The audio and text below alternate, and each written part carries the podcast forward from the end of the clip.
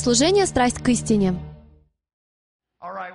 Окей, я очень счастлив быть здесь и очень взволнован той темой, о которой собираюсь говорить. Думаю, многие из вас могут оглянуться на свою жизнь и обозначить тот момент, тот решающий момент, когда ваша жизнь изменилась. Вы совершенно четко помните время, день, запах в атмосфере, вашу одежду, с кем вы говорили, как вдруг в этот момент ваша жизнь изменилась. Оглянитесь назад. Многие ли из вас имели подобные моменты в жизни, о которых вы помните? Могу ли я намекнуть вам, что если вы никогда не слышали то, о чем я расскажу вам этим вечером, то, что я хочу преподнести вам, если вы никогда не слышали послание «Кризис самоидентификации», именно сегодняшний вечер может изменить вашу жизнь. Позвольте мне выложить это перед вами заранее. Это был мой определяющий момент. Момент, когда жизнь Джима Стейли изменилась, когда я начал понимать, кто я на самом деле. Многим ли известно, что 77% студентов, верующих в Мессию, 77% к концу первого курса колледжа отрекаются от Него. Я говорил с одним из руководителей кампус Crusade for Christ здесь, в Сент-Луисе. И он сказал, Джим, все намного хуже. Ты совершенно прав. 77% отрекаются от Мессии уже к концу первого курса. Но еще хуже то, что из оставшихся 23% 95% христиан не могут с уверенностью сказать, что после смерти они буквально проведут жизнь вечную с Отцом. Остаются очень немногие люди из молодого поколения, которые они называют поколением X или поколением Y, которое даже не знает не только своего Мессию, но даже и то, что Библия говорит об их собственном спасении. Многие ли согласны, что показатели подростковой беременности в церкви выскочили за рамки допустимого? Многие ли признают, что преступность среди молодежи в церкви продолжает расти? Многие ли осознают, что за последние 50 лет истории церкви, а я знаю это по данным ведущего христианского социологического агентства Grabo Group, Впервые за всю историю христианства уровень посещения церкви катастрофически упал. Люди повсеместно покидают церкви. Почему? Что происходит? Если люди направо и налево отказываются от церкви, и наша правительственная система становится все хуже и хуже, кто-нибудь видит надлежащую параллель? Тут что-то не так. Поэтому этим вечером я выдвигаю предложение. Мы должны найти корень этой проблемы. Но прежде позвольте мне спросить вас, кто-нибудь чувствует себя так же? Кто-нибудь чувствует себя вот так? Поднимите руку. А теперь вот что я хочу, чтобы каждый из вас сделал. Все глубоко вдохните, а теперь выдохните. Вам понадобится весь кислород, который только можно получить на эти выходные, поскольку к концу выходных вы перестанете чувствовать себя так. Вы будете чувствовать себя вот так. Вы не только сможете читать знаки, пока вы не можете их понимать, потому что не знаете, в каком направлении двигаться. Вы узнаете, что это за знаки, но теперь не сможете их прочитать. Наша задача не привести вас в замешательство полетом воображения, но мы постоянно получаем письма и отзывы на наши конференции, проводимые по всей стране, с чрезмерной перегрузкой информации. Итак, сейчас вы смеетесь, потому что некоторые из вас не были на наших конференциях. Но погодите до конца выходных, когда вы почувствуете себя вот так. Обещаю вам, что это именно то, где все начнется. Сколько из вас понимает, что единственный способ узнать, как добраться из точки А до точки Б, это обратиться к карте. Кто из вас достаточно взрослый, чтобы знать, что такое карта? Потому что мое поколение не видело ни одной, окей?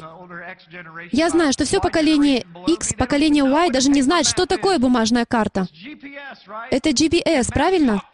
И в наши дни карты разговаривают с нами. Невероятно. Я ее терпеть не могу, всегда отключаю, потому что она постоянно говорит мне ездить кругами. Поверните налево, развернитесь. Да я только что поверну. Итак, к концу этих выходных мы хотим ободрить вас сделать одну вещь посмотреть на знаки, потому что они расположены вдоль всего пути. И если вы откроете свой разум, особенно во время этого послания, то я обещаю, что Дух Святой начнет двигаться в ваших сердцах и начнет истолковывать язык знаков, Потому что какой-то из этих знаков, возможно, указывает в одном направлении, а вы всю свою жизнь считали, что он ведет в противоположную сторону. Хорошо? Итак, будьте внимательны по мере того, как мы будем продвигаться вперед, потому что некоторые из вас будут изумлены и даже шокированы, и, возможно, как пишут нам в некоторых отзывах, это послание взорвет ваш разум. И я должен сказать, что это не мое послание. Это все исходит из Священного Писания. Итак, согласитесь, что большинство из вас присутствует здесь, потому что вы желаете углубиться в понимание слова и подошли к черте, когда осознали, что попали в кризис.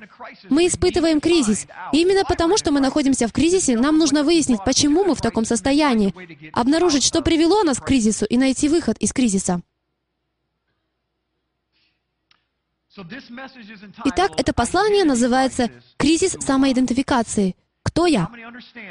Многие ли из вас понимают, что как только ты узнаешь, кто ты, для чего ты был создан, и истинную цель своей жизни, тогда и только тогда ты сможешь истинно служить своему Создателю. Сознаете ли вы, что за всю историю наиболее популярной книгой, помимо Библии, является книга «Цель жизни», объем продаж которой составил 38 миллионов копий? Это самая печальная статистика для христианства. Потому что это означает, что 38 миллионов человек не знают своего предназначения, они не знают, кто они и куда идут. Это и есть тот кризис, в котором мы находимся. Итак, во-первых, главное — это знать, кто ты. Затем, когда ты узнаешь, кто ты, изучи свою миссию, и тогда ты сможешь читать знаки. В таком порядке мы будем следовать по местам Писания в этом послании. Но сначала я хочу задать вопрос. Кто, по-вашему, является Израилем? Когда я задаю этот вопрос, 99% отвечают мне евреи. Принесите, пожалуйста, стакан. Это страна на Ближнем Востоке, которая вечно сражается с арабами. Это то, что люди говорят постоянно. Иаков из Ветхого Завета. Те, кто немного знаком с Библией, скажут именно так. Его имя было изменено на Израиль. И церковь. Это четыре наиболее популярных ответа на мой вопрос о том, кто является Израилем на сегодня. И, наконец, пятый ответ — христиане в целом. По мере нашего продвижения мы узнаем точно, что говорит Писание о том, кто есть Израиль. И думаю, вас это удивит. Но сначала о распространенных мифах. Евреи были избранным народом в Ветхом Завете. Сколько из вас слышали это, как слышал я, пока росли? И некоторые из вас, пастора в зале, даже учили этому. Кстати, сколько пасторов и лидеров сегодня здесь? Просто поднимите руки, мы поприветствуем вас. Поаплодируйте пастырям. Аминь. Я рад вас видеть. Именно этому я и сам учил, что евреи — это избранный народ, но мне это доставляло своего рода неудобства, потому что я не совсем понимал, когда произносил «избранный народ», что это означало «избранный народ». Остались ли они избранным народом и сегодня? И как это все совмещалось? Почему они не верят в Иисуса, но тем не менее еврейский народ избранный? Мы просто игнорировали эту тему в церкви, правильно?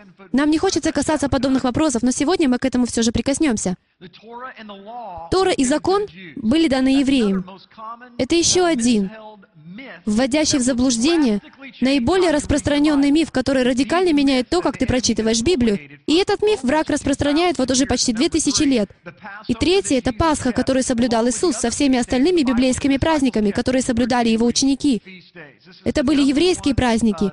Это первое, что я слышу от людей, когда говорю, «Эй, друг, я люблю эти праздники, я соблюдаю их уже несколько лет.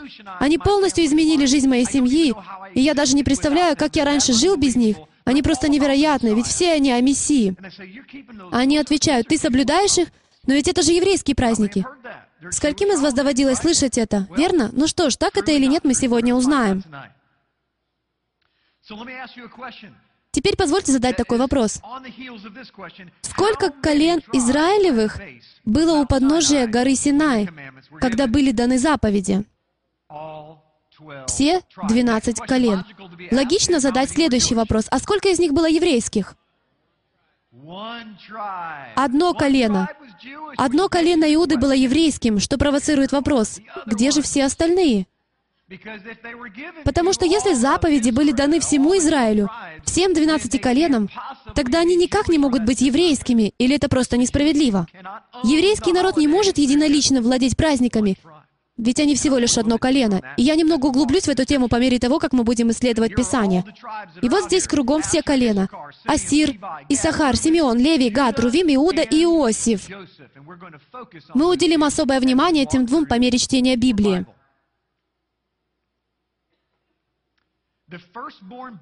Благословение первородного было разделено надвое. Обычно это послание занимает полтора часа, но я постараюсь успеть за четыре. Хотя для меня это крайне сложно. Поэтому простите, если я говорю немного быстро. Давайте сразу же перейдем к месту Писания, где Яков собирается благословить своего сына.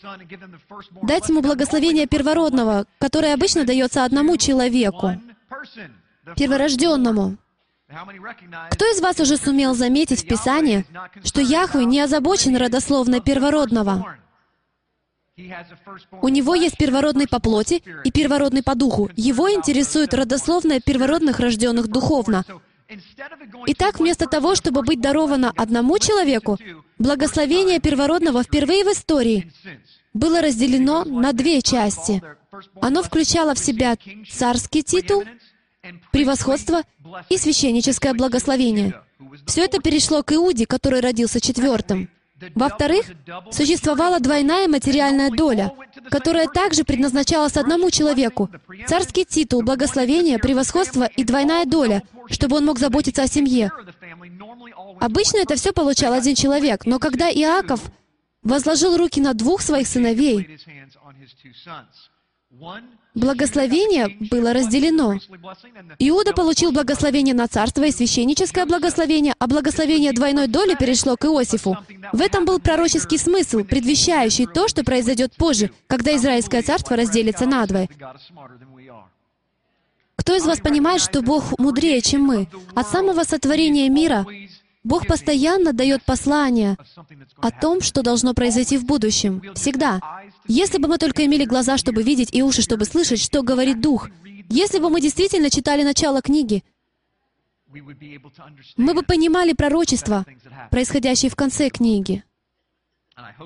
Надеюсь, вы увидите некоторые из них сегодня. Благословение продолжается в Ефреме и Манассии. Теперь помните об Иосифе. Дед Иаков собирается возложить руки на Ефрема и на Манасию, на первородного сына Иосифа, находившегося в то время в Египте. Иаков теперь живет среди Израиля вместе с Иосифом и собирается благословить своих внуков, начиная с первородного. Итак, Иосиф подводит Манасию к Иакову, но тот говорит, нет, Ефрем получит благословение. И это происходит вот так. В 48 главе книги Бытия, 19 стихе мы читаем, «Но отец его не согласился и сказал, «Знаю, сын мой, знаю». И от него, речь идет о Манасии, произойдет народ, и он будет велик. Но меньше его брат будет больше его, и от семени его произойдет многочисленный народ. Теперь сосредоточим внимание на термине многочисленный народ, потому что это в буквальном смысле одна из важнейших фраз, которую возможно найти в Библии.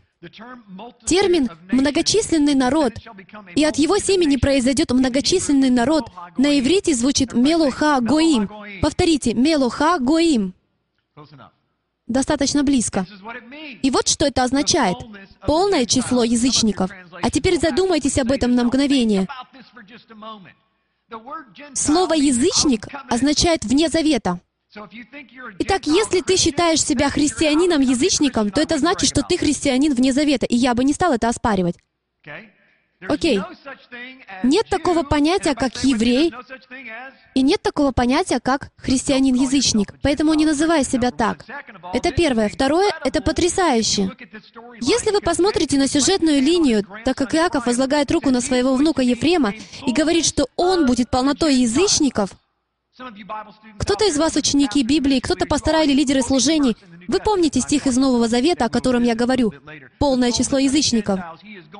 Он станет кучей народов, которые вне Завета. Вот о чем этот стих говорит на самом деле. Продолжим. От Авраама к Исааку, к Иакову, к Ефрему. Ефрем, который теперь несет в себе благословение первородного от дома Израилева, должен был стать полным числом язычников. Держите это в уме. Мы к этому еще вернемся, так как это очень важно для понимания этого конкретного послания. Многие ли понимают, что израильтяне начали с Ханаана, и что же произошло? Куда они пошли? Они оказались в Египте. А потом они пришли обратно в Ханаан. Подумайте с пророческой точки зрения. Все наденьте пророческие шапки. Вам необходимо постоянно вникать в библейские истории, всматриваясь глазами и прислушиваясь ушами. Потому что меня, как христианина, выросшего в одной из местных конгрегаций, всегда учили, причем буквально, что Ветхий Завет устарел, а Новый Завет, исходя из терминологии, которую мы используем, является каким? Новым. Это укоренило мысль в разуме молодого парня, который проезжал мимо Макдональдса, и как для молодого американца для меня очень было важно получить вещи сразу. Это укоренило мысль в моем разуме, что Ветхий Завет не представляет никакой ценности. Но когда я начал читать книгу от начала, я начал обнаруживать, что каждая библейская история повествует обо мне и моем Мессии, и о том, когда Он вернется. Мне нужно лишь слушать и слышать. Итак, история, которая началась в Ханаане, это та же самая история, которая началась в Эдемском саду. И что же произошло дальше, когда враг пришел, схватил их, загнал в рабство, сделал рабами, до тех пор, пока они наконец не возвали к своему Богу, и тогда в определенный момент они были взяты из Египта и возвращены в обетованную землю. Леди и джентльмены, мы с вами начали в саду. Мы начали в Ханаане, в земле обетованной. Затем пришел враг, схватил нас, и вот уже шесть тысяч лет мы пребываем в Египте. Но я верю, что очень скоро Мессия вернется, тот самый Иешуа, который ввел их в землю обетованную так много лет назад, поведет туда и нас. Могу я получить на это аминь? Все это пророческое, и пока мы проходим через это послание, я верю, что мы все это увидим. Итак, мы стоим у реки Иордан. Одно из наиболее потрясающих пророчеств, о котором я никогда не слышал, до самых последних нескольких лет, я никогда не слышал, чтобы кто-нибудь, все учителя пророчеств по всему миру, то, о чем я готовлюсь вам сказать, это самое значительное пророчество, данное в Священном Писании. И оно не о возвращении Мессии, которое очень популярно, и все хотят говорить об этом. Но есть вещи, которые должны произойти прежде, чтобы приблизить возвращение Мессии. Точно так же, как до свадебной церемонии происходят вещи, когда вы репетируете ход праздничного банкета, то вы знаете, что он состоится на следующий день. Вот что говорится во Второзаконии 28.15. «Если же не будешь слушать гласа Господа Бога твоего, и не будешь стараться исполнять все заповеди Его и постановления Его, которые я заповедую тебе сегодня, то придут на тебя все проклятия сии и постигнут тебя. Теперь вспомните, они стоят перед рекой Иордан, собираясь перейти ее, чтобы войти в землю обетованную. Бог сказал, кстати, если ослушаешься меня, умрешь. А пока желаю приятно провести время. Я разделю для вас воды еще раз. «Если ты не последуешь за мной, — продолжает он, — то рассеет тебя Господь по всем народам, от края земли до края земли, и будешь там служить иным богам, которых не знал ни ты, ни отцы твои, дереву и камням». Он продолжает. «Вот слова завета, которые Господь повелел Моисею поставить сынами Израилевыми в земле Моавицкой, кроме завета, который Господь поставил с ними на Хариве. По существу Он заключает завет у горы Синай, это следующее поколение. Прототип поколения X, если можно так сказать. Их родители были свидетелями всех тех сверхъестественных чудес. И затем Яхве говорит, «Вы, новое поколение, не обязательно, что вы не там, но я повторю вам слова завета, поверх завета, который я заключил с вашими отцами. Я выложу перед вами завет, если вы не послушаетесь меня, я позволю, чтобы вас забрали в плен, и я рассею вас по всей земле». Вы бы подумали, что они абсолютно прислушаются к такому призыву, но, увы. Стих 14. «Не с вами только одними я поставляю сей завет». Это ключевой момент. Удвойте внимание. «Не с вами только одними я поставляю сей завет и сей клятвенный договор, но как с теми, которые сегодня здесь с нами стоят пред лицем Господа Бога нашего, так и с теми, которых нет здесь с нами сегодня. Что это означает? Кровь течет по жилам. Это значит, что не только с физически присутствующими здесь, в этом зале, людьми, но и с каждым, кто придет после вас, из поколения в поколение, всех поколений, которые родятся до самого возвращения Мессии. Я говорю к ним. Видите, Яхве не обращается только к одной группе людей, потому что Он наверху, а мы как мячик для пинг-понга. Когда Он говорит, это вращается вокруг Земли. Он говорит нам для всех поколений. Он вне временного пространства. Аминь. Далее. А кто эти люди, о которых Он говорит? Это те, кому было дано обетование. Это дети Завета. Все будущие израильтяне, включая тех, кто к ним присоединится. Это завет. И вот почему так важно, чтобы мы попытались разгадать.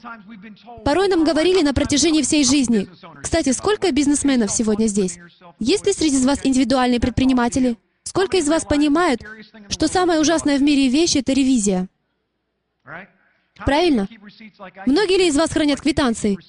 Когда вы сохраняете квитанцию, кладете ее в карман, затем одежду вынимают из сушилки, и появляется представитель налоговой инспекции. Дайте ко мне взглянуть на ваши квитанции. Да, конечно же. Дорогая, а где квитанция? Так? Никто не любит проверку. Но все предприниматели, особенно корпорации, проводят у себя ревизию ежегодно. Однажды я встретил одного инспектора, он был главным ревизором офиса Макс во всем Сент-Луисе. Его работа заключалась в том, чтобы все было в порядке и работало так, как должно работать. Если что-либо нуждалось в изменении, они это делали. Можно задать вопрос, когда в последний раз христиане, как религиозные люди по всей планете, проходили ревизию? Когда в последний раз вы слышали напоминание от президента вашей деноминации, в котором говорилось бы, Последующие три месяца мы будем проверять все, что мы делаем, и все, во что мы верим, чтобы убедиться в том, что мы не согрешаем против великого Бога. Не странно ли это, что мы боимся обидеть налоговую инспекцию, правительство и даже нашего соседа, но при том не задумываемся даже дважды над тем, что можем оскорбить великого Бога Авраама, Исаака и Иакова? Наступило время для ревизии. Нам пора взглянуть на то, во что мы верим, и убедиться в том, что это абсолютная истина.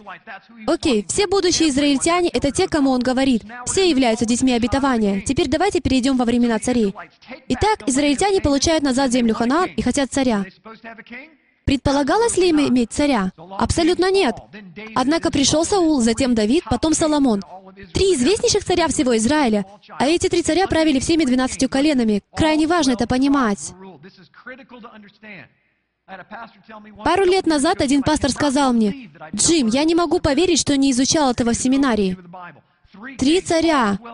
Все двенадцать колен были под правительством этих царей. И все эти двенадцать колен назывались как Израиль, пока Соломон все не взорвал. Третья книга Царств, 11 глава, стих 31. «И сказал Иеравааму, своему слуге, «Возьми себе десять частей, ибо так говорит Господь Бог Израилев. Вот я исторгаю царство из руки Соломоновой и даю тебе десять колен». Это первое знамение чего-то невероятно пророческого, что обратно соединит с поделенным благословением. Это тот самый момент. Помните ли вы, что там была новая одежда, которая была разделена и разодрана на 12 частей? Десять отошли к слуге Соломона. Предполагалось, что они достанутся его сыну. Итак, десять колен, это станет важным. Почему же он разделил их? Это за то, что они оставили меня и стали поклоняться Астарте, божеству Сидонскому, и Хамосу, богу Моавицкому, и Милхому, богу Аманицкому, и не пошли путями моими, чтобы делать угодное пред очами моими и соблюдать уставы мои и заповеди мои, подобно Давиду, отцу его. Итак, вот куда мы идем. У скольких из вас был отец, который в определенный момент вашей жизни говорил, «Сын, если ты хочешь жить в моем доме, тебе придется играть по моим правилам». То же самое и с Яхве. Он сказал, «Сыновья, если вы не будете играть по моим правилам, вон из моего дома». И он начал отторгать царство Соломона, отдав десять колен его слуге Иравааму. Здесь мы имеем изумительный стих, в котором говорится, «Потому что они стали поклоняться Астарте. Я никогда не знал, кто такая Астарта, пока возрастал как верующий в своей поместной конгрегации». Но я узнал, когда обратился к этому вопросу, что у Астарты, это по-гречески, множество всяких имен. Аштарет, Иштар, а по-английски это имя произносится как Истер или Пасха. Для некоторых из вас, возможно, будет шоком узнать об этом, но Истер — это богиня плодородия с обнаженной грудью на востоке. Жена Ваала, бога солнца. Теперь весь ход ваших мыслей должен измениться, когда вы говорите «счастливой Пасхе». С его точки зрения это не такое счастье, так как мы даже не ведаем, что говорим. Царство разделилось. И тогда десять северных колен были названы Домом Израиля, Домом Иосифа или просто Ефремом, потому что именно он получил благословение. Мелуха Гоим, полнота язычников, множество народов. С этого момента это становится очень важным. И если вы уснули, проснитесь, так как с этого момента все изменится. Северное царство было названо Домом Израиля, или Домом Иосифа, или Ефремом. Два колена Южного царства назывались Домом Иуды, потому что Иуда получил благословение первородного. И состояло оно из колен Иуды и Вениамина. Хотя были колена, жившие по обеим сторонам границы, но большинство живших на юге были из колена Вениамина и Иуды, так что их называли Домом Иуды на юге и Домом Израиля на севере. Итак, из-за их постоянного нарушения завета, данного Адаму, потом Ною и Аврааму, и в конечном итоге написанного Моисеем, они были захвачены в плен ассирийским царем около 722 года до новой эры. Ведь он предупреждал их тогда, у реки Иордан, когда сказал, «Будьте осторожны, если вы не послушаетесь меня, я рассею вас среди всех народов». Это начальный момент. Затем Иуда начал блудодействовать, и в 586 году до новой эры был взят Вавилонский плен, который длился 70 лет. Но что произошло после 70 лет? Большинство из дома Иуды начало возвращаться обратно, и они восстановили Иерусалим. Итак, разделенные они упали. Когда же им позволено было вернуться, большинство из дома Иуды возвратились из Вавилона. Но северный дом Израиля так никогда и не вернулся. Они ассимилировались среди народов, были захвачены в плен ассирийцами, затем вытолкнуты во все четыре края земли. Они так и не вернулись. Так и не вернулись. Позвольте подкинуть вам кое-что, что ответит на наш изначальный вопрос. Кто такие евреи сегодня? Причиной, почему мы сегодня имеем еврейский народ, послужило то, что Южное царство возвратилось. Если бы они не вернулись из плена, вас бы сегодня не было в этом зале. Понимаете? У нас бы даже и Библии не было, если бы они не вернулись. Позвольте задать вопрос. Где же тогда ассиряне, нефалимяне, даняне? Где все остальные колена? Где они? Они не существуют сегодня, потому что они так и не вернулись. Сколько колен было у подножия горы Синай, когда заповеди были даны? Двенадцать. Но только дом Иуды существует сегодня. Вот почему понятие «Израиль» ассоциируется с еврейским народом. Это неплохо, это просто факт. Просто нас не научили читать начало книги. Мы привыкли считать, что Библия была написана для евреев, а Новый Завет для христиан. Это предположение. Это не то, что говорит Библия. Библия говорит, что она была написана всему Израилю. Однако десять колен не вернулись. Итак, десять колен были взяты в плен и рассеяны по всей Ассирии. Со временем они ассимилировались с другими народами и стали в точности тем, что пророчество говорит о Ефреме, Мела Хогаим или множеством народов. Они стали как язычники. Это шок, как только мы перейдем к Новому Завету, вы сами увидите это. Во Второзаконии 30, со стихах с 1 по 6, «Когда придут на тебя все слова сии, благословения и проклятия, которые изложил я тебе, и примешь их к сердцу своему среди всех народов, которых рассеет тебя Господь, Бог твой, и обратишься к Господу Богу твоему, и послушаешь глаза Его, как я заповедую тебе сегодня, ты и сыны твои от всего сердца твоего и от всей души твоей, тогда Господь Бог твой возвратит пленных твоих и умилосердится над тобою, и опять соберет тебя от всех народов, между которыми рассеет тебя Господь Бог твой. Что интересно, нельзя сказать, что речь идет о Египте, так как Египет уже случился. Не выглядит ли это очень похожим? Да я бы деньги поставил на это, если бы не знал, что он говорит о пророчестве их переселения в Египет и об их исходе из него. Но ведь это уже случилось. Еще у реки Иордан. Здесь же он говорит о будущем времени, когда они будут взяты в плен и потом будут рассеяны по всему миру. Но если они вернутся, и вот оно пророчество, с которым я хочу столкнуть вас этим вечером, если они вернутся, кстати, в контексте это прямо перед приходом Мессии, если они вернутся к завету, эти никому неизвестные израильтяне-язычники Если вернуться к завету, тогда и только тогда Он умилосердится над ними. Кто из вас помнит из Паралипоменона, «Если народ мой», что там дальше? «Который именуется именем моим, и будут молиться, и взыщут лица моего, и обратятся от худых путей своих, то я услышу с неба и исцелю землю их». Сколько из вас осознает, что он говорит только об одной единственной группе людей в этом стихе? Она прямо здесь перед нами.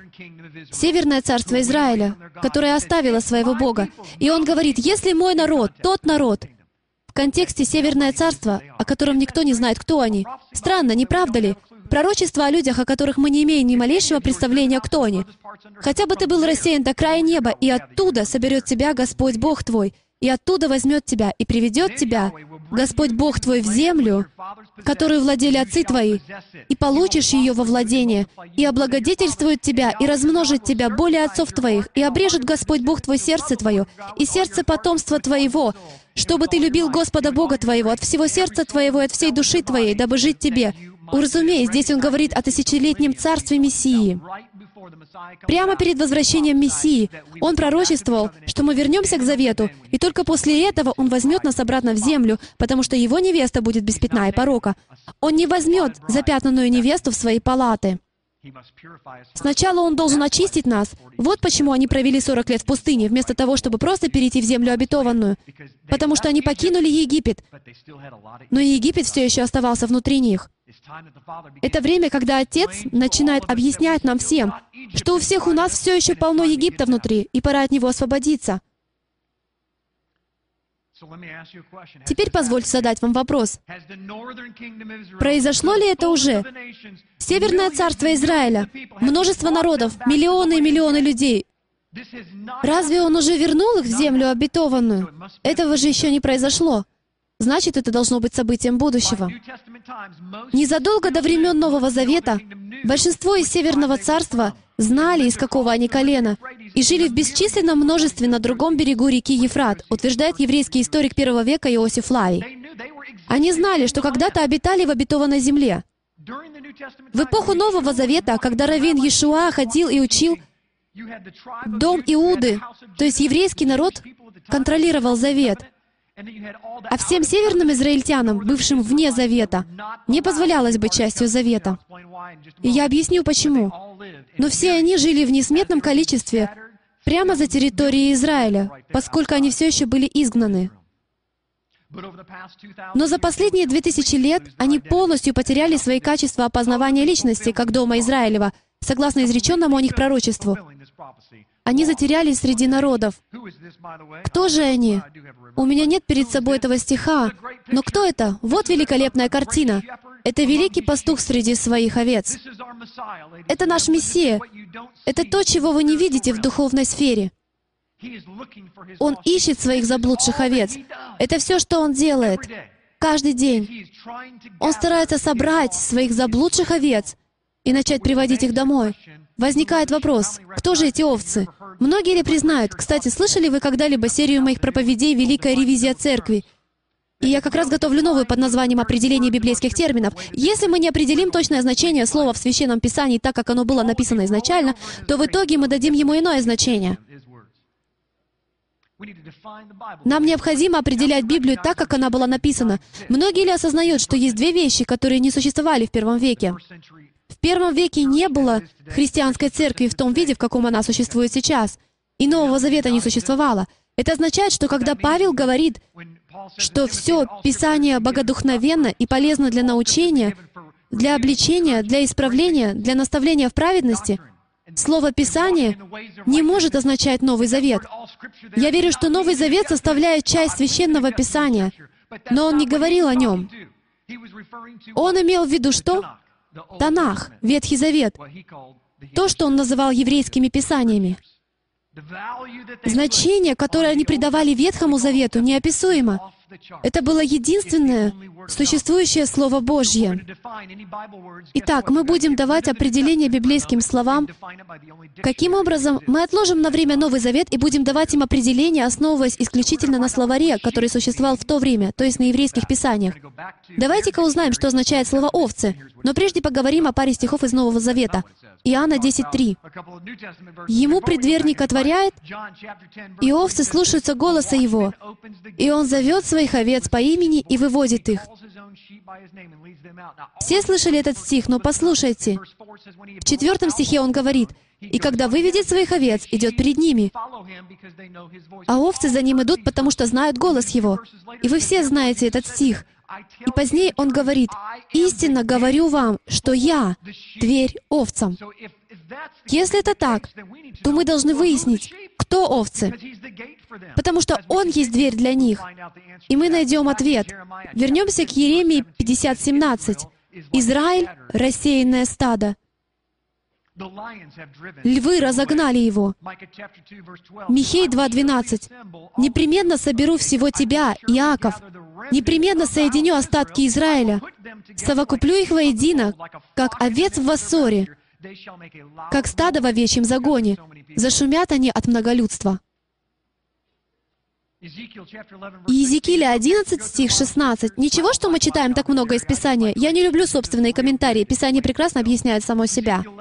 На это скажи, «Так говорит Господь Бог, хотя я и удалил их к народам, и хотя рассеял их по землям, но я буду для них некоторым святилищем в тех землях, куда пошли они.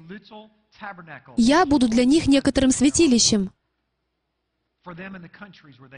Этого еще не произошло, когда он сказал это.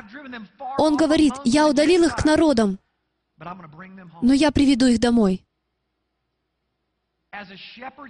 Как пастух поверяет стадо свое в тот день, когда находится среди стада своего рассеянного, так я пересмотрю овец моих и высвобожу их из всех мест, в которые они были рассеяны в день облачный и мрачный. Кто сказал это? Кто это сказал? Я не указал местописание, потому что хочу, чтобы вы это уразумели. Он говорит, как пастух поверяет стадо свое, так я буду искать овец своих. Знакомо, не правда ли? Но это сказал не Мессия. Это слова его отца в 12 стихе 34 главы Иезекииля. И когда появляется Мессия тысячи лет позже, что происходит? Он произносит то же самое. Видите, когда я начал читать книгу сначала, я начал делать открытие. Минуточку, да ведь это же сокрытый Новый Завет. Затем я читаю с конца и говорю, подождите-ка, но ведь это же толкование Ветхого Завета.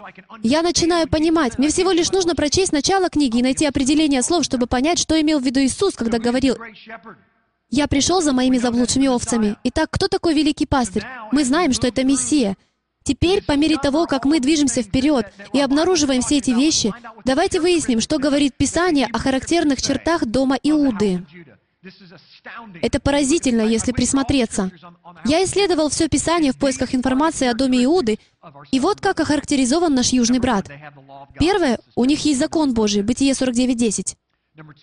Второе, это они отвергнут Мессию. Третье — это что они не потеряют свои опознавательные качества, потому что вернутся из плена. Четвертое — их называют ближними. Книга пророка Даниила 9.7. «Ближние», говорится в Писании. А вот характеристики дома Ефрема. И вот тут-то я и начинаю изумляться. Это невероятно. Начинает вырисовываться картина. Дом Израилев — это десять северных колен. Они были рассеяны между всеми народами после пленения. Они живут среди язычников. Осия 8.8. Они забыли имя своего Бога. И здесь я замер. Иеремия 23, стих 27. И вы можете убедиться сами. Там буквально написано о Северном Царстве Израиля, что их пастухи будут учить их другому имени Бога. Мы поем «Благословенное имя Господа», а 80% народа, поющего эту песню, даже не могут назвать имя своего Бога. Я здесь, чтобы сказать, что это Яхве. Мы возвращаемся к пониманию важности взывания к имени Господа. У Него есть имя, и мы забыли его.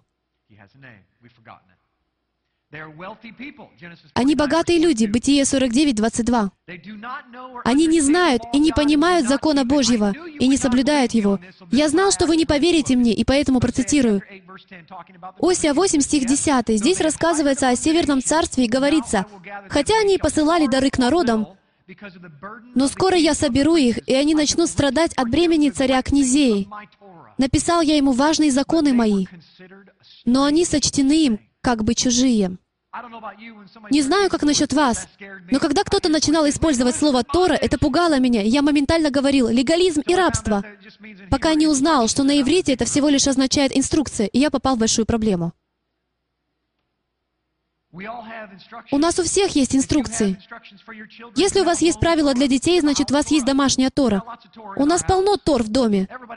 Каждый имеет Тору. У вашей жены, возможно, есть Тора для вас. И я гарантирую, даже если ее нет в письменном виде, вы ее знаете, так? Они называются «не мой народ». Для меня это просто невероятно. Они называются сыновьями Бога Живого, дальними и потерянными овцами. Вот как называют Северное Царство. И если мы этого не знаем, когда начинаем читать Новый Завет, то мы не сможем понять и две трети его из-за незнания всех этих значений фраз. Можете ли поверить, что Яхве настолько проницателен, что выбрал умнейшего человека, помимо Мессии Иешуа, чтобы направить его к этому народу? И его имя было Рави Шаул, Павел который учился у ног Гамалиила. А единственный путь стать учеником Гамалиила было знание всего Танаха наизусть, слово в слово. Итак, неужели вас удивляет, что Бог избрал человека, знавшего Писание, чтобы он мог безупречно вести дебаты согласно Писанию и пойти к находящимся вне завета людям, чтобы привести их домой? Неудивительно. Большинство из них, когда соберутся, придут с Запада, и это привело меня в шок. Именно так и сказано, взгляните сами, книга пророка Осии, 13, стих 15. Они придут с запада. Итак, упоминаются ли 12 колен в Новом Завете? Обычно все, что мы привыкли там видеть, это только язычников и иудеев. А где же 12 колен? Вот они, прямо здесь. 1 Петра, 1 глава, 1 стих. Вы читали это миллион раз, но никогда не читали таким образом. Петр, апостол Иешуа Хамашиах, пришельцам, рассеянным в Понте, Галатии, Каппадокии, Асии, Вифинии, избранным по предведению Бога Отца. Вы слышали, что сказал Петр? Пришельцам. На иврите это слово «гоис». Он обращается к язычникам, рассеянным в Понте, а затем он говорит избранным. Там есть слово «галатия». Теперь мы знаем, что послание к Галатам было адресовано кому? Тем, которые были рассеяны, Северному царству.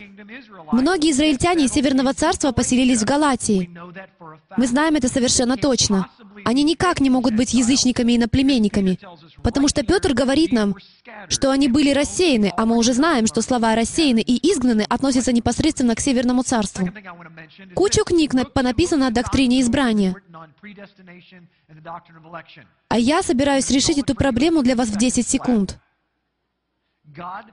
Бог выбрал себе народ и сделал его избранным. Они отклонились от Его Слова, оставили заповеди. Он рассеял их среди всех народов и предопределил им вернуться. Все, готово. В книге Иакова говорится следующее. Иаков, раб Бога, и в самом первом стихе он говорит, «И Господа Иисуса Христа, двенадцати коленам, находящимся в рассеянии, радоваться». Но мы не понимаем концепцию двенадцати колен и обычно пропускаем этот стих. Вы когда-нибудь интересовались, почему язычники и наплеменники... Кстати, вы видите, что Джим Стейли немного странный парень. Я задаю кучу вопросов. Помню, в школе я был тем самым ребенком на задней скамье, у которого всегда был еще один вопрос. Мои одноклассники хотели, чтобы урок быстрее закончился, а я хотел знать ответ. Есть ли среди вас подобные люди? Ты не можешь уснуть ночью, пока не найдешь ответ, верно? Что ж, я никогда не видел смысла в том, что все эти язычники, которые от начала ненавидели иудеев, и вдруг приходит некий Рави Павел и говорит, «Эй, послушайте, если вы хотите спастись, то там на улице есть еврейский раввин. Примите его, поклонитесь ему, пригласите в свое сердце, и все вы спасетесь». Не знаю, так ли это было в то время, но сейчас мы поступаем именно так, верно? По крайней мере, я это вижу.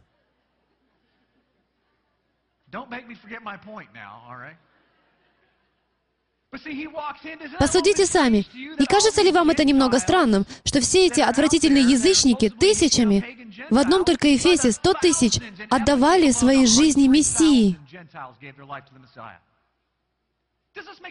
Есть ли в этом логический смысл? Им даже не нравились евреи. И меньше того задумывались, что им нужно спасение. У них было полно богов. Но внезапно, ни с того ни с сего, они вдруг уверовали в послание Евангелия. Или же благая весть несколько отличалась от того, что знаем мы. Сейчас узнаем. Дело в том, что они не были обычными язычниками. В Священном Писании упоминается два типа язычников. Нам лишь нужно приглядеться внимательно. Первые — это язычники-иноплеменники, а вторые — язычники-израильтяне. Те самые, которых было пророчество, что они пойдут в народы, станут полнотой язычников, будут жить среди язычников, потеряют свои опознавательные признаки, а затем он призовет их обратно в свое время. В 9 главе Амоса, 9 стихе говорится, «Ибо вот я повелю и рассыплю дом Израилев по всем народам, как рассыпают зерна в решете, и ни одно не падает на землю. А это значит, что они находятся в самих домах, у язычников. Елены израильтяне. Иоанна 7 глава. Я никогда не прочитывал этот стих так, как его дал Иешуа. Иисус же сказал им, «Еще недолго быть мне с вами, и пойду к пославшему меня. Будете искать меня, и не найдете. И где буду я, туда вы не можете прийти». И ответ, который дадут ученики, изумит вас, потому что они знали что-то, чего не знаем мы. И из-за того, что мы не понимаем этого, мы даже не ощущаем силы, заложенной в его словах. Он говорит это прямо здесь. Вот его ответ. «При всем иудеи говорили между собою, куда он хочет идти так, что мы не найдем его? Не хочет ли он идти в Елинское рассеянное и учить еленов? Вот оно, и учить еленов. Они не говорят о язычниках и наплеменниках. Они говорят, не пойдет ли он к дому Израилеву, живущему среди еленов, к рассеянным? Конечно, он бы не сделал того. Они же ведь нечисты. Корнилий. Большинство людей, которым проповедовал Павел, принадлежали к десяти северным коленам дома Израилева. Это были израильтяне-язычники. Все это описано, нам нужно лишь смотреться внимательно, чтобы это увидеть. И когда вы увидите это, вы поймете, что оно всегда там было. В послании к римлянам 9.24 Павел говорит, «Над нами, которых он призвал не только из иудеев, но и из язычников, как Иосии говорит, «Не мой народ назову моим народом, и не возлюбленную возлюбленной». И на том месте, где сказано им «Вы не мой народ», там названы будут сынами Бога живого. Когда Павел цитирует стих, многие ли понимают, что его нельзя выдергивать из контекста? Величайшим учителем, который когда-либо существовал помимо Иешуа, был апостол Павел.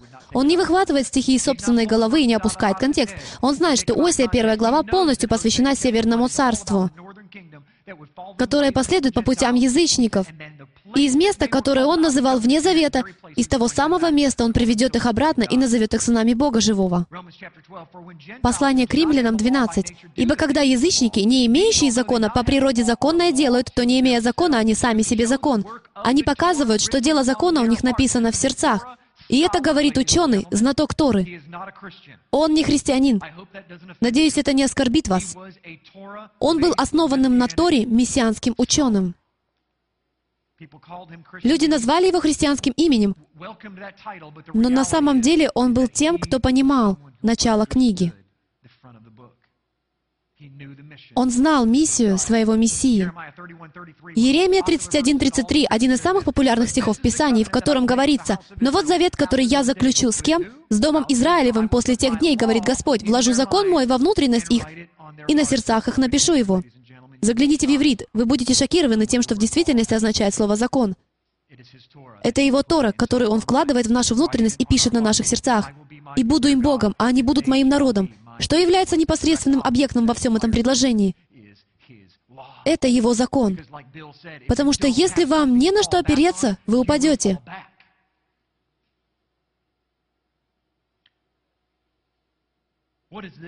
Что это? Это оливковое дерево. Никогда не видели? Этому красивому оливковому дереву, на которое вы сейчас смотрите уже пара тысяч лет.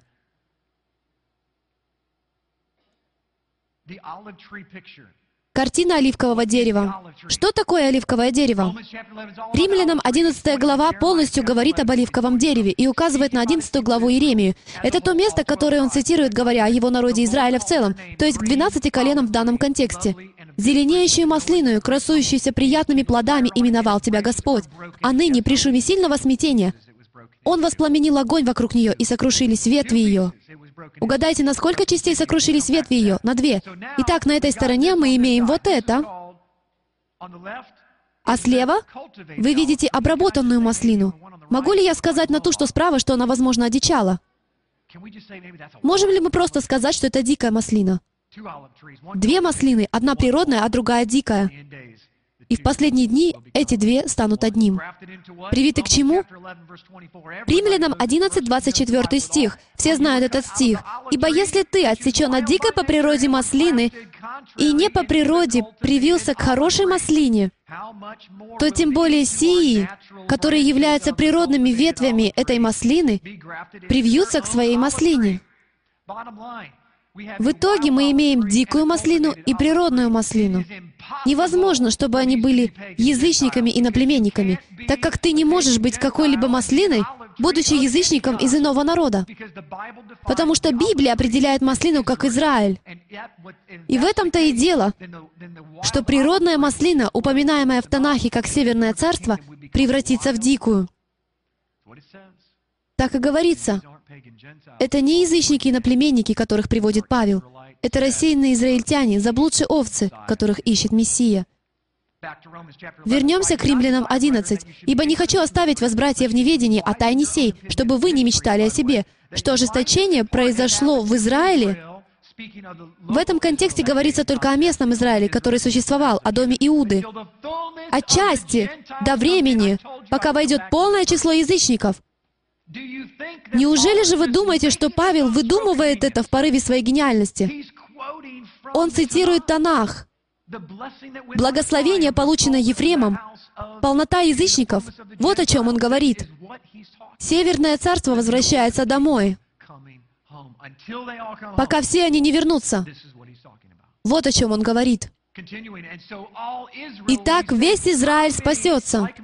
Многие ли из вас, как и я, думали, что евреи однажды все поймут и все мы спасемся?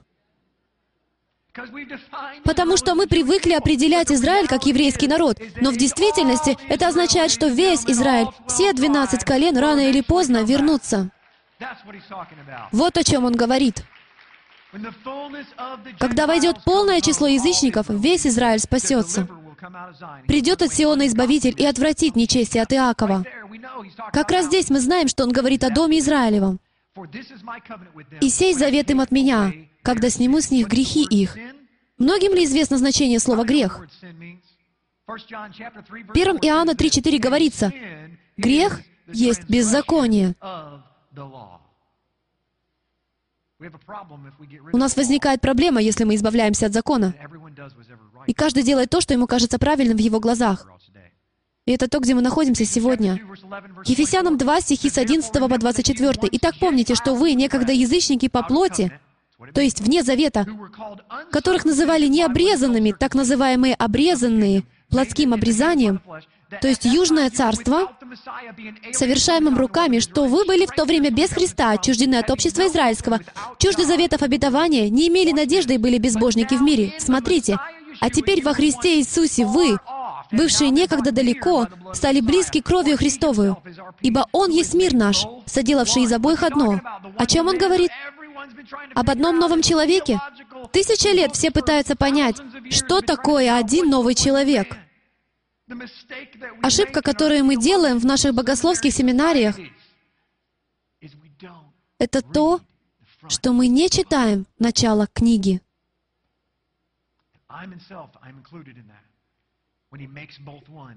Когда Он соделывает из обоих одно, совершенно ясно, что речь идет о двух домах Израилевых, разрушая стоявшую посреди них преграду. Взгляните на это. Один из наиболее неверно истолкованных стихов во всем Писании. «Упразднив вражду плотью своей, а закон заповедей учением, дабы из двух создать в себе самом одного нового человека, устрояя мир». Джим, но ведь здесь говорится, что он упразднил все заповеди. Ты уверен, что он говорит именно об этом? Это потому, что ты вырос в убеждении, что с законом Божьим было покончено. Запомните, что я говорю. Если вы упраздняете закон, вы упраздняете определение греха. А как может Бог, святой и праведный, в судный день бросить кого-то в огненное озеро за нарушение чего-то, что даже не существует? Это несправедливо. Арамейский перевод этого конкретного стиха удивителен. Он говорит здесь о том, что он упраздняет наши штрафы, узы греха. Постановления, которые написаны против вас, Когда ты грешишь, в Библии говорится, что есть книга деяний, которая будет открыта в судный день. Все эти штрафы были прибиты ко кресту и упразднены. Вот то проклятие, от которого Он нас избавил. Он сделался проклятием ради нас. И в одном теле примирить обоих с Богом посредством креста, убив вражду на нем. Иудеи, Южное царство, ненавидели Северное царство за то, что те были вне завета. Они не могли прийти и стать частью того, что делали иудеи в то время. Вот почему язычники имели стоявшую посреди преграду, 30-футовую стену. Иудеи держали язычников позади. Язычники вынуждены были проходить целую процедуру обращения в иудаизм, чтобы даже приблизиться к храму. Это тот процесс, через который проходил Корнилий в Деяниях 10. К Ефесянам 2.17. «И придя, благовествовал мир вам, дальним и близким». Кто-нибудь помнит, где мы только что слышали этот стих? Знакомо? Как насчет Исаия 57? «Я видел пути его, исцелю его, и буду водить его, и утешать его, и сетующих его. Я исполню слово «Мир, мир дальнему и ближнему», говорит Господь, «и исцелю его». Контекст намекает, Северное царство — это дальнее. Иуда же вернулся. Яхве имеет план для обоих царств. Вернемся к Ефесянам 2. Потому что через него и те, и другие имеем доступ к Отцу в одном духе. Кого? Царство Божье. Помните, когда ученики спросили, «Ты здесь, чтобы восстановить царство?» О чем они говорили? О Северном царстве. Израильтяне и иудеи знали, что единственный путь, как они победят своих врагов, это когда вернется Северное царство. Почему? Потому что их было намного больше, чем в Южном царстве. Итак, вы уже не чужие и не пришельцы. Речь идет о Северном царстве, о тех язычниках, но сограждане святым и свои Богу. Я всегда воспринимал это как язычника и наплеменника. Я иноземец, я вне завета. Нет, в контексте, который мы только что показали, он обращается исключительно к Северному царству, к рассеянным овцам. Когда-то вы были вне завета, а теперь вам будет позволено вернуться обратно в завет. И для тех, кто не знает Торы, когда я скажу вам почему, это взорвет ваш разум, когда вы узнаете, почему на самом деле приходил Иешуа. За кем приходил Мессия? Вот что говорит Иешуа, Иоанна 10, стих 16. «Есть у меня и другие овцы, которые не сего двора, говорит о доме Иуды, и тех надлежит мне привести, и они услышат голос мой, и будет одно стадо и один пастырь». И в Иоанна 11, 51 продолжается, «Сие же он, Каиафа, первосвященник, сказал не от себя, но, будучи на тот год первосвященником, предсказал, что Иешуа умрет за народ» то есть за дом Иуды, и не только за народ, но чтобы и рассеянных чад Божьих собрать воедино. Миссия, послание и цель Мессии от самого начала, от первосвященника, пророчествующего по вдохновению Святого Духа, самому Ишуа, говорит это. «Я послан только к погибшим овцам дома Израилева». Вот зачем Он пришел. Он пришел за своими овцами, которые были рассеяны. Итак, зачем же на самом деле приходил Мессия? Джим, неужели ты говоришь, что Иисус приходил только за... Я знаю, некоторые из вас думают именно это сейчас. Но мы разберемся и в этом. Наблюдайте за тем, как все сойдется воедино, когда мы закончим. Готовы ли вы услышать величайшую историю любви всех времен? Она даже Шекспира выставляет в плохом свете. Вот она, величайшая история любви. Еремии, глава 3.8. «И я видел, что, когда за все прелюбодейные действия отступницы, дочери Израиля, я отпустил ее и дал ей разводное письмо. Помните это? Пророчество у реки Иордан, о котором я говорил. «Если ты не послушаешься меня, я рассею тебя по всем народам». Но прежде чем он рассеял их, согласно Еремии 3.8, он с ними развелся. Возможно, вы скажете, это небольшое дело, развелся, снова женился. Большое дело. Это большое дело. Почему? Потому что это серьезная проблема, о которой говорится, что даже ангелы жаждали узнать, каким образом Он разрешит эту тайну. И тайна заключается в том, что как может Яхве, разведясь со своей невестой, просить ее вернуться назад? Из-за этого стиха. Еремий 3.1 говорят, если муж отпустит жену свою, и она отойдет от него и сделается женой другого мужа, то может ли она возвратиться к нему? Не осквернилась ли бы этим страна-то? А ты со многими любовниками блудодействовала, и однако же возвратись ко мне, говорит Господь. Это когда Яхве говорит, «Эй, я собираюсь развестись с тобой, но возвратись ко мне, и я приму тебя обратно и прощу тебя». И тут все ангелы вскочили. Минуточку. Но кто же смелится сказать Яхве, что он не может этого сделать из-за следующего стиха, который он сам же и написал в Торе? Там говорится, если ты разводишься со своей женой, и она выходит замуж за другого, то ты уже никогда не сможешь снова жениться на ней. Никогда. Итак, представьте себе шок и ужас ангелов, хором кивающих головами. Да, да, да. Ну и как же такое может случиться? Это загадка. И вот что говорят пророки. Они желали выяснить, как все это разрешится. Но Равин Павел сложил все воедино. Смотрите, вы никогда не задумывались, почему седьмая глава к римлянам «делаю, не делаю, не хочу делать» начинается как-то странно. Разве вы не знаете, братья, ибо говорю знающим закон? Кстати, если вы не знаете Тору, вам не позволено читать седьмую главу. Вы смеетесь, но именно так он и сказал. Он говорит только к тем, кто знает Тору, потому что то, что я собираюсь сказать, как раз и находится на страницах Торы. И если вы не понимаете закона Божьего, вы полностью пропустите то, что я собираюсь сказать. Он говорит следующее. Закон имеет власть над человеком, пока он жив. Замужняя женщина привязана законом к живому мужу.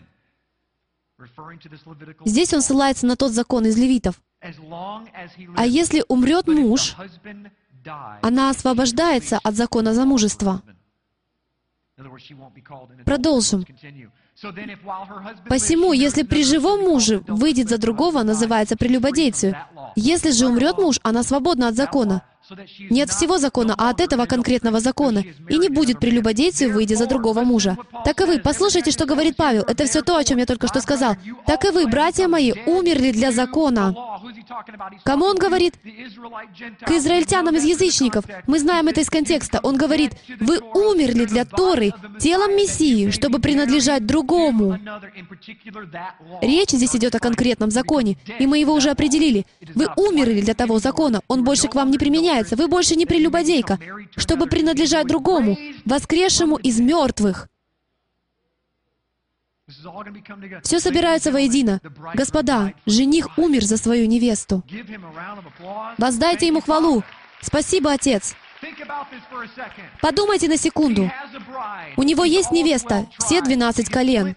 Они разделились надвое. У него возникает проблема, потому что он разводится со своей невестой. Он рассеивает их по всем народам. Он наказал им быть светом для народов, но они не захотели. Все 12 из них осквернились. Они должны были просвещать народы. Поэтому он сказал, «У меня есть гениальный план, потому что я Бог, я разведусь с тобой, рассею тебя среди народов, а затем ты будешь спасена благодаря парню по имени Иешуа. И ты даже знать не будешь, кто ты есть, но все равно будешь светом для народов. И в конце времен я позову тебя по имени. Мой Мессия воскреснет из мертвых, освободит тебя от закона прелюбодеяния и приведет домой. Вот она тайна, разрешающаяся в Новом Завете. Аллилуйя! Аллилуйя! Итак, теперь вас не удивляет, что сотни тысяч народа только в одном Эфесе, когда Павел пришел и сказал, «Ребята, у меня есть отличные новости. Вы можете вернуться к завету, потому что Мессия заплатил за ваши грехи, освободил вас от закона блуда, и все, что вам нужно делать, это следовать за Ним». И они пошли тысячами потому что они знали, что они были вне завета. Теперь, толпы язычников, возвращающихся к завету, это страшное дело. И это совершенно другая история, так как после того мы снова все запутали. Но у Яхвы свой путь, Он начинает очищать нас и учить тому, что из себя представляет Новый Завет, к которому мы вернулись. Кто-нибудь слышал о свадебной вечере Агнца? Друзья, вам придется полностью переосмыслить его значение. Это вечеря перед заключением брака. Это все о свадьбе, все о муже, все о жене. И если вы еще до сих пор не догадались, вы Израиль. Вы и есть Израиль. Вы Израиль. Возможно, вы пришли сюда, думая, ты не знаешь, что я баптист, а я лютеранин, а я внеконфессиональный, у меня нет деноминации. Но моя Библия говорит, что вы Иврим. Если вы прошли весь этот путь к Мессии, то вы перешли из смерти в жизнь. Так что если вы и есть что-нибудь, то вы христианин Иврим, как и я. Привыкайте к этому. Джим, неужели ты говоришь, что единственные люди, которые могут спастись, это только потомки 12 колен Израилевых? Абсолютно нет. Помните, что случилось, когда они покинули Египет? Некоторые египтяне пошли вместе с ними. Те, что поумнее. Тогда Моисей приблизился к Богу и сказал, «У нас проблема. Все эти египтяне следуют за нами. Они не являются твоим народом. Что нам делать?» И Яхве решил эту проблему. Он написал следующее. «Один закон да будет и для природного жителя, и для пришельца, поселившегося между вами. Если они обрежут свои сердца, свою плоть и последуют за моим Пайсахом и моими заповедями, то они будут одним народом в моих руках. Пусть присоединяются. Это первое привитие, которое произошло в вашей Библии.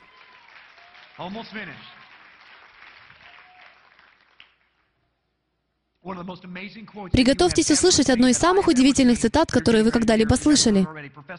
Профессор Тоттен из Ельского университета произнес эти слова, когда открыл для себя то, что я объясняю вам сегодня. Я не могу в достаточной мере воздать благодарность Всевышнему за то, что в моей юности он использовал покойного профессора Уилсона, чтобы показать мне разницу между двумя домами. Само понимание этой разницы является ключом, благодаря которому вся Библия открывается. И вряд ли будет преувеличением с моей стороны сказать, что человек, который до сих пор так и не увидел, что Дом Израилев и Священного Писания не имеет ничего общего с еврейским народом, все еще находится в младенческом возрасте, не более чем на уровне изучения библейского еврейского алфавита. И до сего дня значение семи восьмых всей Библии полностью закрыто для его понимания.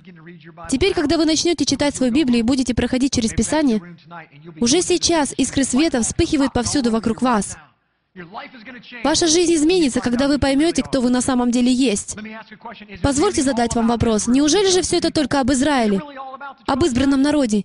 Неужели все это о 12 коленах? А как насчет 12 колен под одним царем? 12 учеников с одним царем? 12 коробов с остатками хлеба? В Евангелии от Матфея 19.28 Иисус говорит, Иисус же сказал им, «Истинно говорю вам, что вы, последовавшие за Мною, в паке бытии, когда сядет Сын Человеческий на престоле славы Своей, сядете и вы на 12 престолах судить 12 колен Израилевых. Иешуа исцеляет девочку, которая 12 лет. Он начинает учить в храме, когда ему было сколько? 12. Он говорит, что в каждом дне 12 часов, 12 месяцев в году. Он говорит в Откровении о 12 тысяч запечатленных от каждого колена, 12 ангелов, 24 старейшины, по два от каждого колена, 12 ворот с 12 жемчужинами. Древо жизни приносит 12 плодов по одному на каждый из 12 месяцев. История о 12 соглядатаях. История Иосифа. История Руфи, Нуамини и Ваоза. Это все о двух домах Израилевых. Сколько казней произошло в Египте? А, попались? Мы так доверчивы. Вы провели в церкви всю свою жизнь и все еще так доверчивы.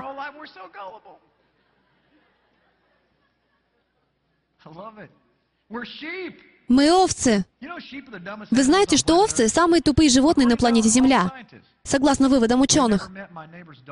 Они не видели собаку моего соседа, но в любом случае.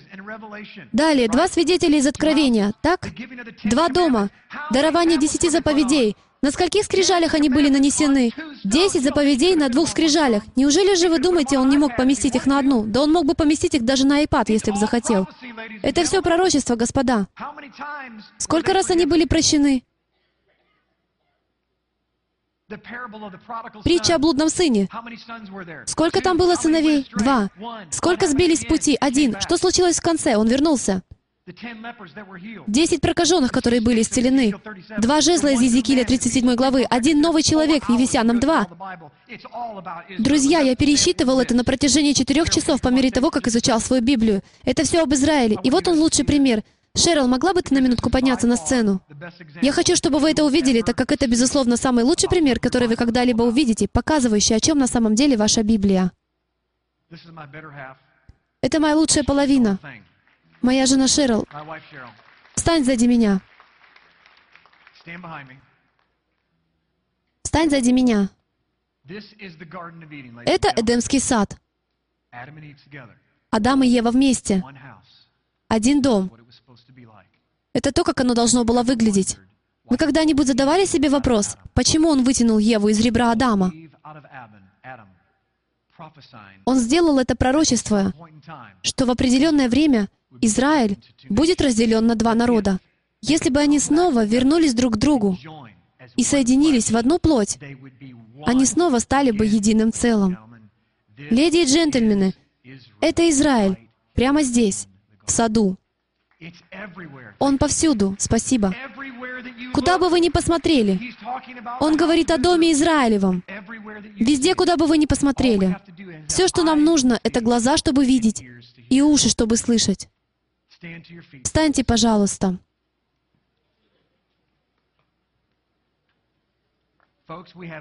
Друзья, у нас один Бог. Его имя Яхве. У нас один завет, один закон, один Мессия. Его имя Иешуа. И у нас один народ. И это вы. Ваше имя Израиль. Не забывайте этого. Вот кем вы являетесь. Итак, скажите это вместе со мной. Один народ, под Богом, единый, со свободой и справедливостью для всех. Спасибо, леди и джентльмены. Прежде чем мы завершим это видео, я хотел бы поблагодарить вас за то, что нашли время посмотреть это послание, названное «Кризис самоидентификации», которое, надеюсь, повлияло на ваше желание узнать больше о своих древнееврейских корнях. Это послание уже облетело земной шар, и тысячи, десятки тысяч людей посмотрели это видео. Отклики, которые мы получили, побудили меня добавить эту последнюю часть, чтобы ответить на несколько крайне важных вопросов, которые часто возникают у людей. Итак, я пройдусь лишь по нескольким вопросам, над которыми, возможно, вы и сами задумались в данный момент. Просто чтобы прояснить некоторые вещи, упоминающиеся в этом видео. Во-первых, один из наиболее популярных вопросов, возникающих у многих после просмотра этого видео, это вы хотите сказать, что моя родословная должна быть от одного из 12 колен Израилевых? Чтобы мне спастись, прежде всего я хочу сделать это предельно ясно. Абсолютно нет. Это невозможно определить, к которой линии крови из Северного Царства вы принадлежите, потому что единственный род, который можно проследить, да и то с трудом, это родословную колена Иуды. Поэтому это важно, чтобы вы знали, что спасение не имеет никакого отношения к вашей родословной. Не имеет значения, являетесь ли вы наследственно коренным израильтянином или нет. Как бы там ни было, мы все смешанные народы со всего мира. И когда Павел говорит о том, что мы привились к маслине Израиля, это означает наше духовное привитие. Итак, я хочу, чтобы вы с самого начала поняли, что мы не только говорим о кровном родстве, но мы говорим о духовном привитии, чтобы стать детьми обетования. С его точки зрения, он знает, кто и откуда. Он знает происхождение каждого. И очевидно, что во время великой скорби, упомянутой в Откровении, по 12 тысяч из каждого колена в тот период истории начнут выдвигаться вперед. Так что он знает о родословных, а мы нет.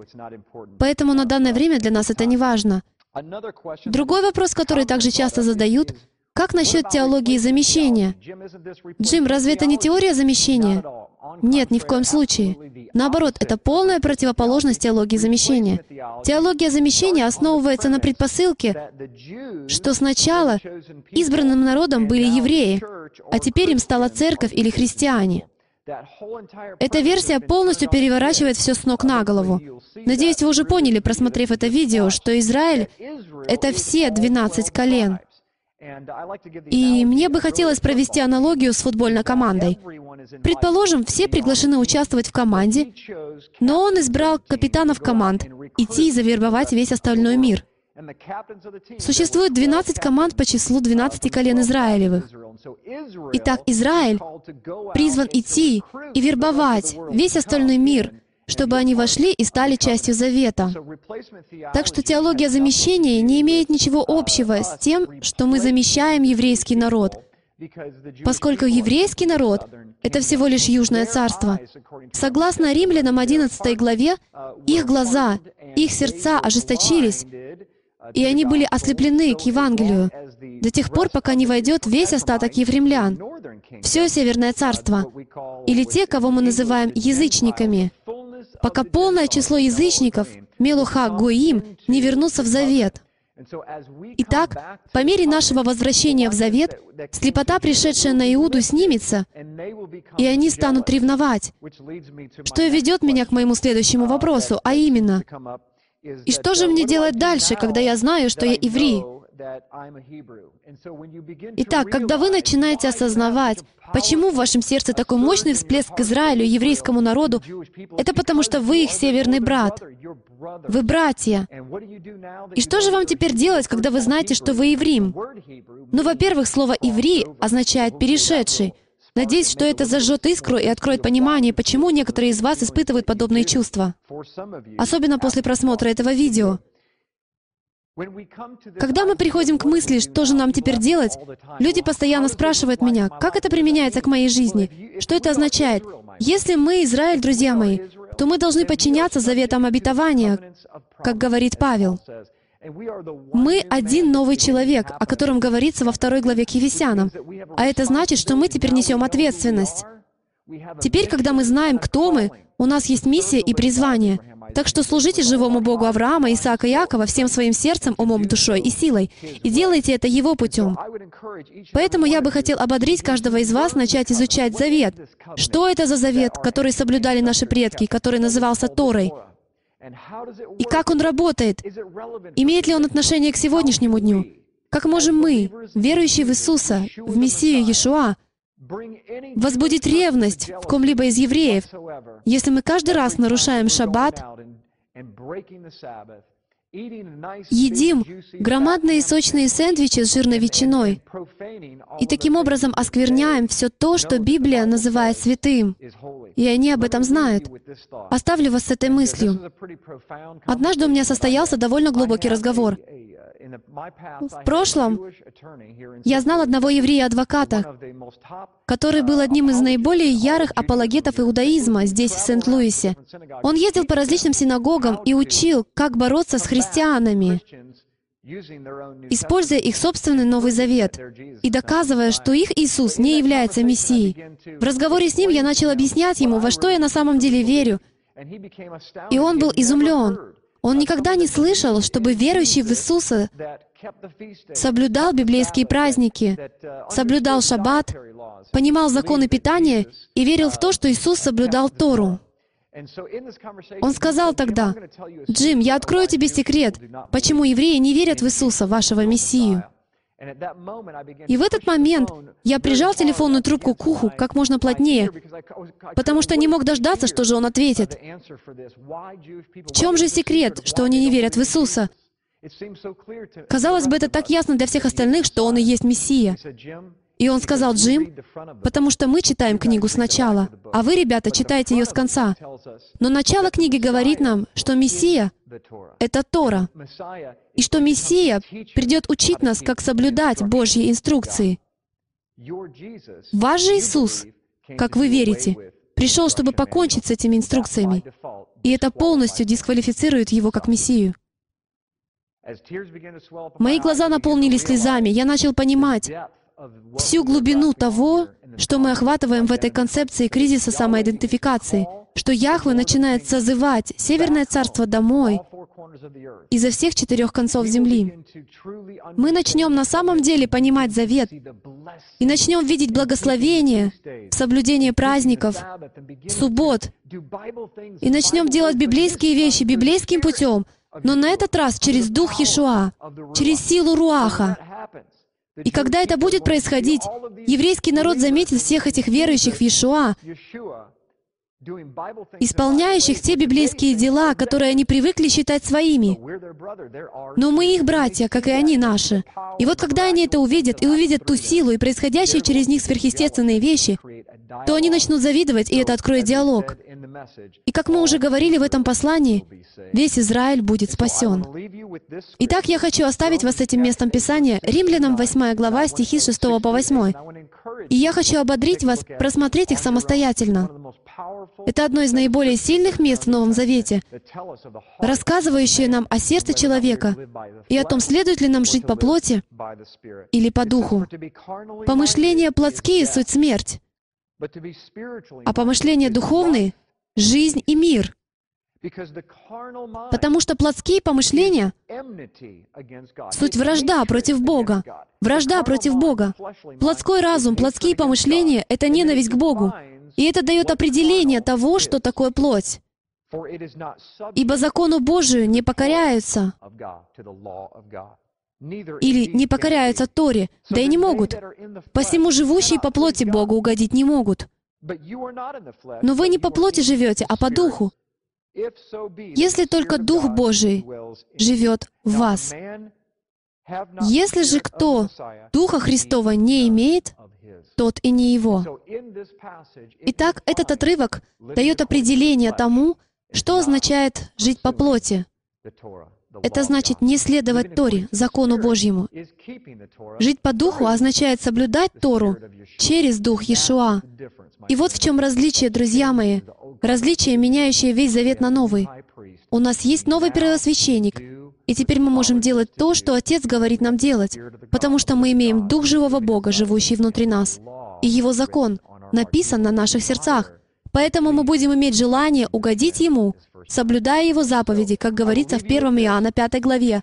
Я советую вам еще раз посмотреть это DVD, разбить его по частям, исследовать текст Писаний, вдумываясь в контекст. Не верьте всему, что я говорю. Вы можете увидеть это сами в вашей собственной Библии. И последнее. Люди спрашивают, что бы я порекомендовал посмотреть после этого видео.